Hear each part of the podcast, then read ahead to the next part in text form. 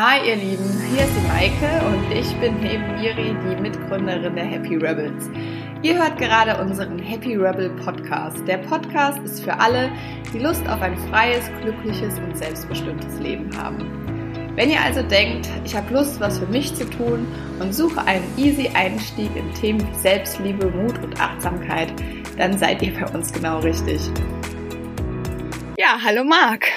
Hallo Herzlich, Maike. herzlich willkommen zu unserem Podcast heute Abend, dem Happy Rebels Podcast. Mhm. Stell dich doch mal kurz vor. Ach so, stopp, stopp, stopp, stopp. Das war mir jetzt nicht klar. Ich wollte jetzt gleich das Thema machen. Ja, kein Ich Problem. finde, vorstellen finde ich das Allerschwerste von allem. Das finde ich schwieriger als jedes andere Thema. Wie heißt du denn? Sag doch nochmal, wie du heißt. Marc Steuerreiter. Okay. Und was machst du so? Ähm, vielleicht könnte man sagen, in der Hauptsache bin ich Mystiker. Okay. Und was ist ein Mystiker? Ich glaube, das hatte ich dich schon mal gefragt Ja, bei ja. unserem ersten Genau. Kennenlernen. Ein Mystiker ist jemand, der nicht in der Zeit lebt, sondern im Augenblick.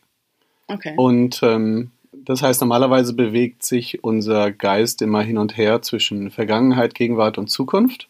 Und als Mystiker lebst du ausschließlich in diesem Augenblick und du versuchst nicht schneller in die Zukunft zu kommen, wie das normalerweise der Mensch macht, sondern du versuchst, was heißt du versuchst, du lässt dich tiefer in diesen Augenblick hineinsinken. Okay. Hast du denn als Mystiker auch Ziele? Ja, immer tiefer in diesen Augenblick hinein zu, zu sinken. Okay, aber du hast keine Ziele, die in der Zukunft liegen. Ähm, als Mystiker gehe ich davon aus, dass ähm, kein Plan so gut sein kann wie der Plan der Evolution selbst. Also je mehr ich im Augenblick bin, desto mehr bin ich angeschlossen an den göttlichen Willen sozusagen, an den Willen der gesamten Existenz des Universums oder der Quelle, der universellen Intelligenz, wie immer du es nennen möchtest. Und ähm, ich vertraue, dass diese Intelligenz sowieso so viel höher ist als meine persönliche, dass ich weiß, dass das Ergebnis um ein zigfaches besser sein wird. Mhm. das klingt auf jeden Fall irgendwie abgehoben, finde ich. Aber ähm, gelingt dir das immer? Naja, es ist ganz einfach zu erkennen. Ich meine, vers- stell dir mal vor, da die Zellen in deinem Körper hätten alle einzelne Ziele. Mhm. Jeder hätte ein anderes oder alles ja, und jeder würde, jeder würde sein Ding machen in deinem Körper und sagen, ich habe meine eigene Vision, wie das hier ab, so ab, abläuft. Ja. Und ähm, die Intelligenz des Gesamtorganismus ist einfach viel, viel höher als die der einzelnen Zellen. Und dann geht's weiter. Die Intelligenz der gesamten Menschheit ist viel, viel höher als die des einzelnen Menschen. Okay. Und, und so weiter und so weiter. Und ähm, je mehr wir in diesem Augenblick leben, desto mehr sind wir angeschlossen, fühlenderweise, ja, über unser Bewusstsein an das gesamte Bewusstseinsfeld. Und wir schöpfen dann nicht mehr aus unserem persönlichen Verstand, sondern wir schöpfen aus dem gesamten Feld. Das sogenannte morphogenetische Feld. Ja, wie Okay. gesagt, ich lebe ein bisschen anders. Und deswegen ist für mich auch solche Fragen wie, wer bist du und was machst du, das, ist für, das sind für mich die eine der schwersten Fragen. Aber du bist ja auch äh, Psychologe. Sogar Doktor der Psychologie. Genau. Okay. Aber Ich- damit hast du nicht mehr so viel am Hut. Ich habe damit herzlich wenig am Hut, ja. Also die Psychologie entwickelt sich gerade und ähm, Wissenschaft und Spiritualität bewegen sich in, im Eiltempo aufeinander zu, Mhm. weil natürlich auch immer mehr Wissenschaftler ähm, spirituelle Erfahrungen haben und ähm, Bewusstseinserweiterungen erfahren und dementsprechend kommen die auch auf den Weg und dementsprechend verändert sich auch die Forschung. Ja, auf jeden Fall, das war doch, das war doch eine super Vorstellung. mal ein bisschen anders, aber Mhm, cool. Bisschen anders. Also, ich würde dich jetzt mal die erste Frage aus unserer äh, Community fragen, die da Gerne. lautete, jetzt muss ich nochmal genau äh, an den Wortlaut denken. Wie kann man eine Be oder wie können wir eine Beziehung weiter wachsen lassen, wenn der Alltag eingekehrt ist, also die alltägliche Routine? Ich würde sagen, die Hauptfrage ist einfach, von welchem Platz aus wir leben. Leben wir aus dem Herzen, dann ist unser Leben lebendig und wird immer lebendiger. Oder leben wir aus dem Kopf, dann wird unser Leben automatisch immer trister und langweiliger. Weil, du musst dir so vorstellen, der Kopf speichert normalerweise immer mehr Informationen und speichert immer mehr, was man nicht machen darf, was ins Auge gegangen ist, ähm, versucht immer mehr Schemata zu entwickeln und Rezepte, wie es zu laufen hat. Und dadurch wird man automatisch immer enger, immer engstirniger und unflexibler. Und ähm, automatisch, egal ob man in einer Beziehung ist oder nicht in einer Beziehung ist, automatisch, wenn man im Kopf lebt, wird man immer unlebendiger. Mhm. Okay, das heißt, die Lösung ist, aus seinem Herzen heraus zu leben. Genau. Und Das ist ja total einfach. was immer das jetzt heißt. Ne? Genau. Ja, genau. Also das ist ja, wie stelle ich mir das jetzt vor, dass ich meinen Kopf ausschalte. Aber ich bin nun mal ja auch geprägt, ne? Also durch meine Eltern, durch mein Umfeld, dies darf so nicht sein, das muss so du sein. schaltest den Kopf nicht aus, sondern du stellst den Kopf in den Dienst des Herzens. Wenn du den Kopf in den Dienst des Herzens stellst, dann kannst du dir das so vorstellen, der Kopf ist eigentlich, ist, ist im Grunde genommen wie eine riesige, gigantische Ant- Antenne. Mhm. Ja, und kann unfassbar viele Informationen eben aus diesem morphogenetischen Feld empfangen. Aber was die meisten von uns halt tun, wir sind, wir leben egozentrisch. Wir gucken nie über den eigenen Tellerrand hinaus. Wir optimieren immer nur unsere persönlichen Interessen und laufen unseren persönlichen Zielen hinterher. Und dadurch verlieren wir die Anbindung an das Bewusstsein der Menschheit, Okay. an das kollektive Bewusstsein. Und dadurch sind wir dann mit der Zeit immer mehr so eingeschränkt, dass unser Leben einfach langweilig wird. Mhm. Aber wie kriege ich denn die Verbindung zum kollektiven Bewusstsein? Ja, die Frage ist, wie kriege ich die Verbindung zum Herzen? Und Ja. ähm, das ist tatsächlich im Grunde genommen, also sagen wir so, es ist auf der einen Seite wahnsinnig einfach und auf der anderen Seite ist es äh, sehr, sehr schwierig. Also es gibt ein, äh, ein Indianersprichwort, das heißt, die Reise vom Kopf ins Herz ist die längste Reise, die du jemals unternehmen wirst. Mhm. Das heißt, selbst die Indianer, die sowieso ja schon viel näher an ihrem Herzen dran waren, selbst die haben gewusst, hey, das ist überhaupt nicht trivial. Im Grunde genommen ist es so, ich werde auch oft gefragt, ja Marc, ähm, ich bin mir nicht sicher, ob ich mein Herz spüre oder nicht. Dann sage ich immer, wenn du es nicht weißt, dann ist es garantiert nicht so. Weil wenn du dein Herz spürst, weißt du es. Aus dem folgenden Grund. Im Herzen gibt es keine Trennung, es gibt keine Konflikte, es gibt kein entweder oder oder einerseits andererseits, sondern es gibt nur Klarheit, Frieden, Freude, Wissen, Liebe, Harmonie, Freiheit und so weiter. Solche Qualitäten.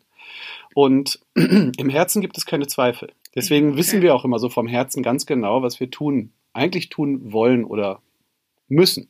Weil das Paradox ist, vom Herzen zu leben, bedeutet gleichzeitig einen freien Willen zu haben und gleichzeitig zu wissen, ich muss diesem freien Willen folgen. Und dieser freie Wille ist in Wirklichkeit gar nicht so sehr mein Wille, sondern der göttliche Wille. Und das ist die Metapher von Jesus am Kreuz.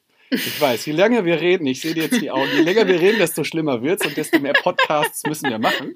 Aber das können wir ja Nee, machen. ich überlege jetzt gerade mal so eine alltägliche Situation, ne, in so einer Beziehung, keine Ahnung, die schon mehrere Jahre geht, ne, du hast irgendwie, oder man hat dann Kinder vielleicht, irgend, man sieht sich jeden Tag, man kennt die Marotten des anderen in- und auswendig, dieses Spannungsgefühl ist irgendwie vollkommen weg, was man am Anfang hatte.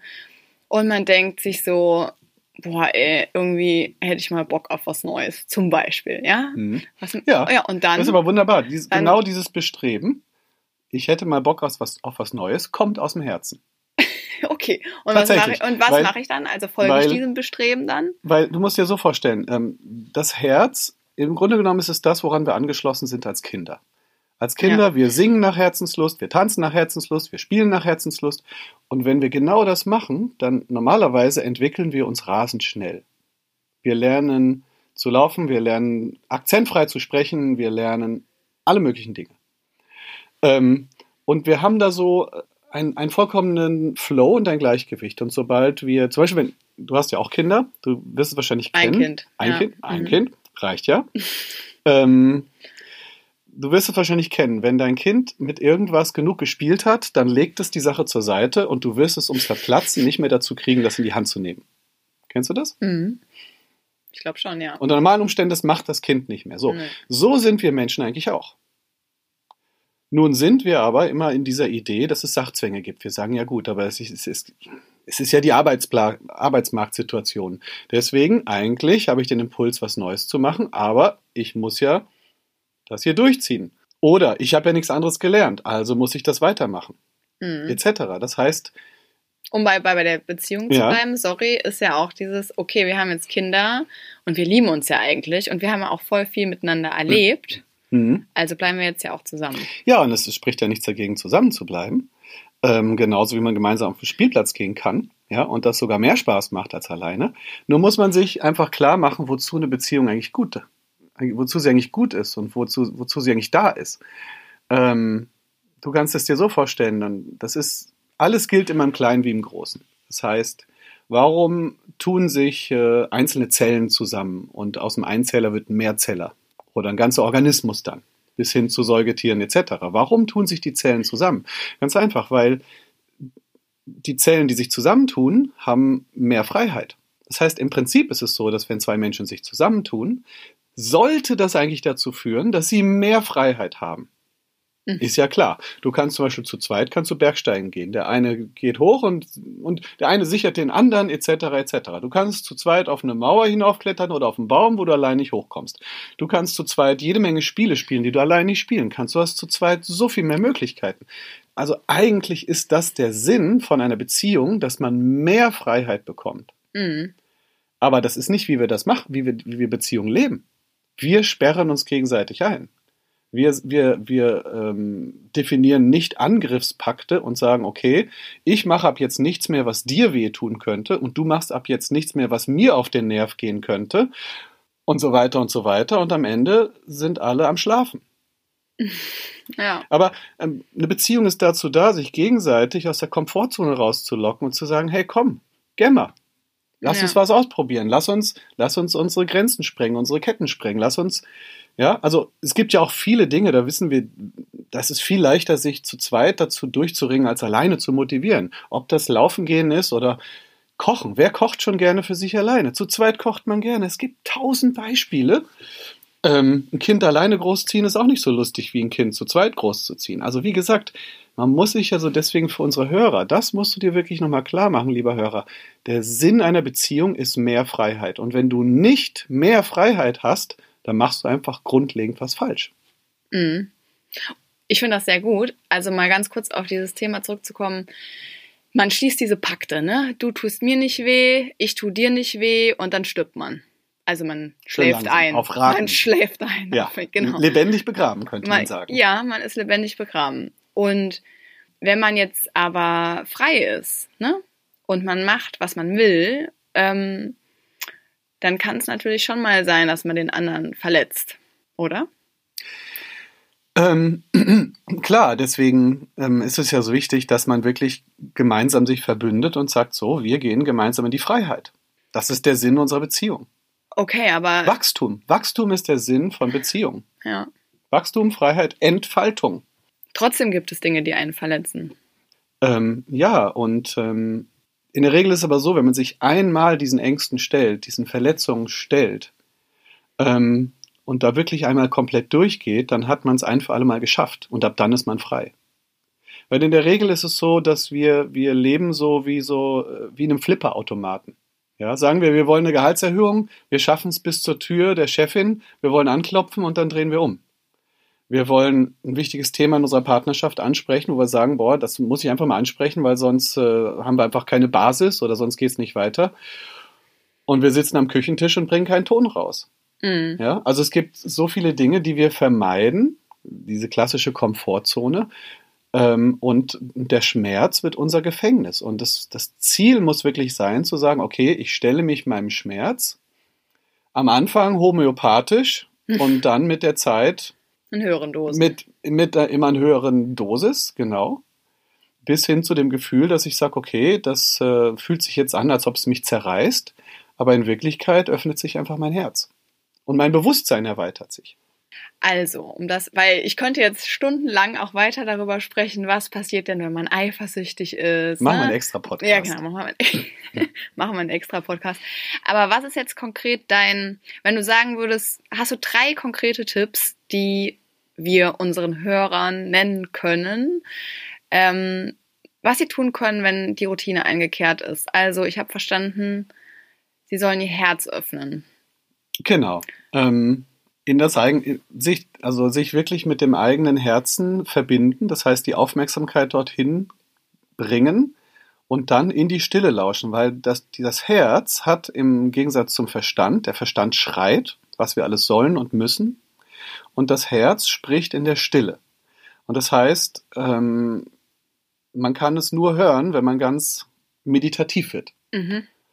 Ähm, gleichzeitig ist aber der Vorteil des Herzens, wenn man da hineinlauscht, dann merkt man, dass es eigentlich immer dasselbe sagt. Es sagt immer dasselbe. Es hat unendlich Geduld. Und in der Regel ist es so, mit den Leuten, mit denen ich arbeite, die kommen dann immer drauf, weil so mein Job ist eigentlich, den Menschen vom Herzen zu sprechen und ihnen zu zeigen, guck mal, das ist doch das, was du eigentlich willst. Und dann sagen sie, oh, ja, stimmt. Und das heißt, das sollten unsere Zuhörer sich vor Augen führen. In der Regel ist es so, dass, dass es nicht so ist, dass wir nicht wissen, was wir wollen oder was unser Herz sagt, sondern wir müssen davon ausgehen, das macht mir Angst. Weil Also- das Herz einfach Entfaltung will. Das Herz will Freiheit. Das Herz will bedingungslose Liebe und, und so weiter. Und das Herz hat sehr, sehr große Ziele und das macht uns einfach Angst. Okay, also wenn ich jetzt, äh, wenn ich, wenn mir jetzt langweilig ist oder mir mein Partner permanent auf den Sack geht, dann gehe ich mal in mich und meditiere mal eine Runde und dann finde ich vielleicht heraus, wenn ich genau hinhöre, was mein Herz eigentlich wirklich will, hinter all diesen Stimmen, boah, mach die Zahnpasta zu, boah, ey, siehst du wieder scheiße aus. boah, ich habe echt mal Lust auf jemand anderen. Ja, genau. Und so weiter. das ist jetzt vielleicht schon so eine gute Sache. Ich bin überzeugt, der, dass uns der Partner oder die Kinder oder sonst was oder der Haushalt auf den Sack geht, das ist nur ein Symptom. Wir können es, es ist unmöglich zu versuchen, dass einem dann der Partner und der Haushalt und das Kind nicht auf den Sack geht. Das geht nicht.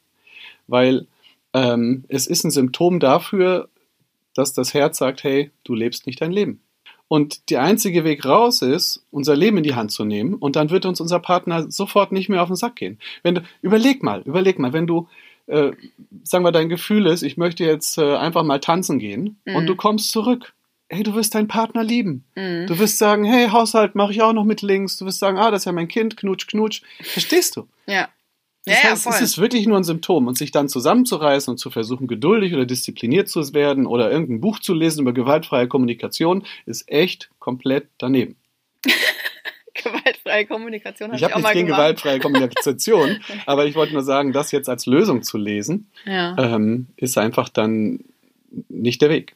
okay. So, du wolltest ja aber drei Tipps von mir. Ne? Stimmt, einen haben wir jetzt schon. Der ist aber eigentlich doppelt gut.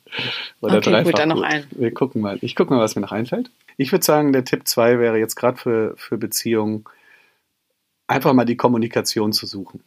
Und zum Beispiel auch mal ganz dreist zu fragen, was würdest du tun, wenn du nicht in einer Beziehung mit mir wärst? Mhm. Was würdest du tun? Wo würdest du dich nicht zurückhalten? Was sind all die Dinge, die du gerne machen würdest? Und dann zu schauen zu zweit, okay, und was von dem können wir vielleicht doch tun? Und was Mhm. von dem habe ich vielleicht auch Lust drauf? Und, ähm, und Tipp 3 ist halt wirklich zu lernen, dem anderen Freiheit zu geben, ähm, rauszugehen aus, dieser Ego, aus diesem Egozentrismus, aus dieser Selbstsucht, sondern zu sagen, hey, Liebe ist, dass ich meinem Partner wünsche, dass er glücklich ist. Und dass ich auch sage, hey, wenn du jetzt unbedingt heute tanzen gehen willst und auch wenn es mir schwerfällt, auch wenn ich Verlustangst habe, auch wenn ich das Gefühl habe, ich verliere die Kontrolle oder wenn ich nicht weiß, ob ich dir vertrauen kann und so weiter und so weiter, trotzdem, dass ich dich trotzdem ermutige, das zu tun. Mhm. Also das meine ich, das wäre der dritte Tipp, dass die Partner miteinander ein Abkommen treffen, sich gegenseitig zu ermutigen, ihre Wahrheit zu leben, auch wenn es einem selbst wehtut. Mhm. Weil das ist einfach der einzige Weg. Und vielleicht erstmal langsam anzufangen, ne? Und das dann langsam zu steigern. Genau. Ja. Und durch den Schmerz einfach durchzugehen. Genau. Und also, genau, das ist eigentlich, das ist eigentlich der Sinn der Sache, gemeinsam einen Pakt zu schließen und dann zu sagen, okay, unser Ziel, das haben wir aber klar vor Augen. Wir wollen gemeinsam uns befreien, wir wollen gemeinsam äh, äh, einfach ein super Team bilden. Ähm, aber wir drehen das normale Konzept, wo man immer aufeinander diese falsche Rücksicht nimmt und diese falschen Kompromisse schließt. Wir drehen dieses Konzept um und unterstützen uns gegenseitig in unserer Authentizität. Sehr schön. Schönes Schlusswort. Finde ich gut. Ja, vielen Dank. Ja, gerne.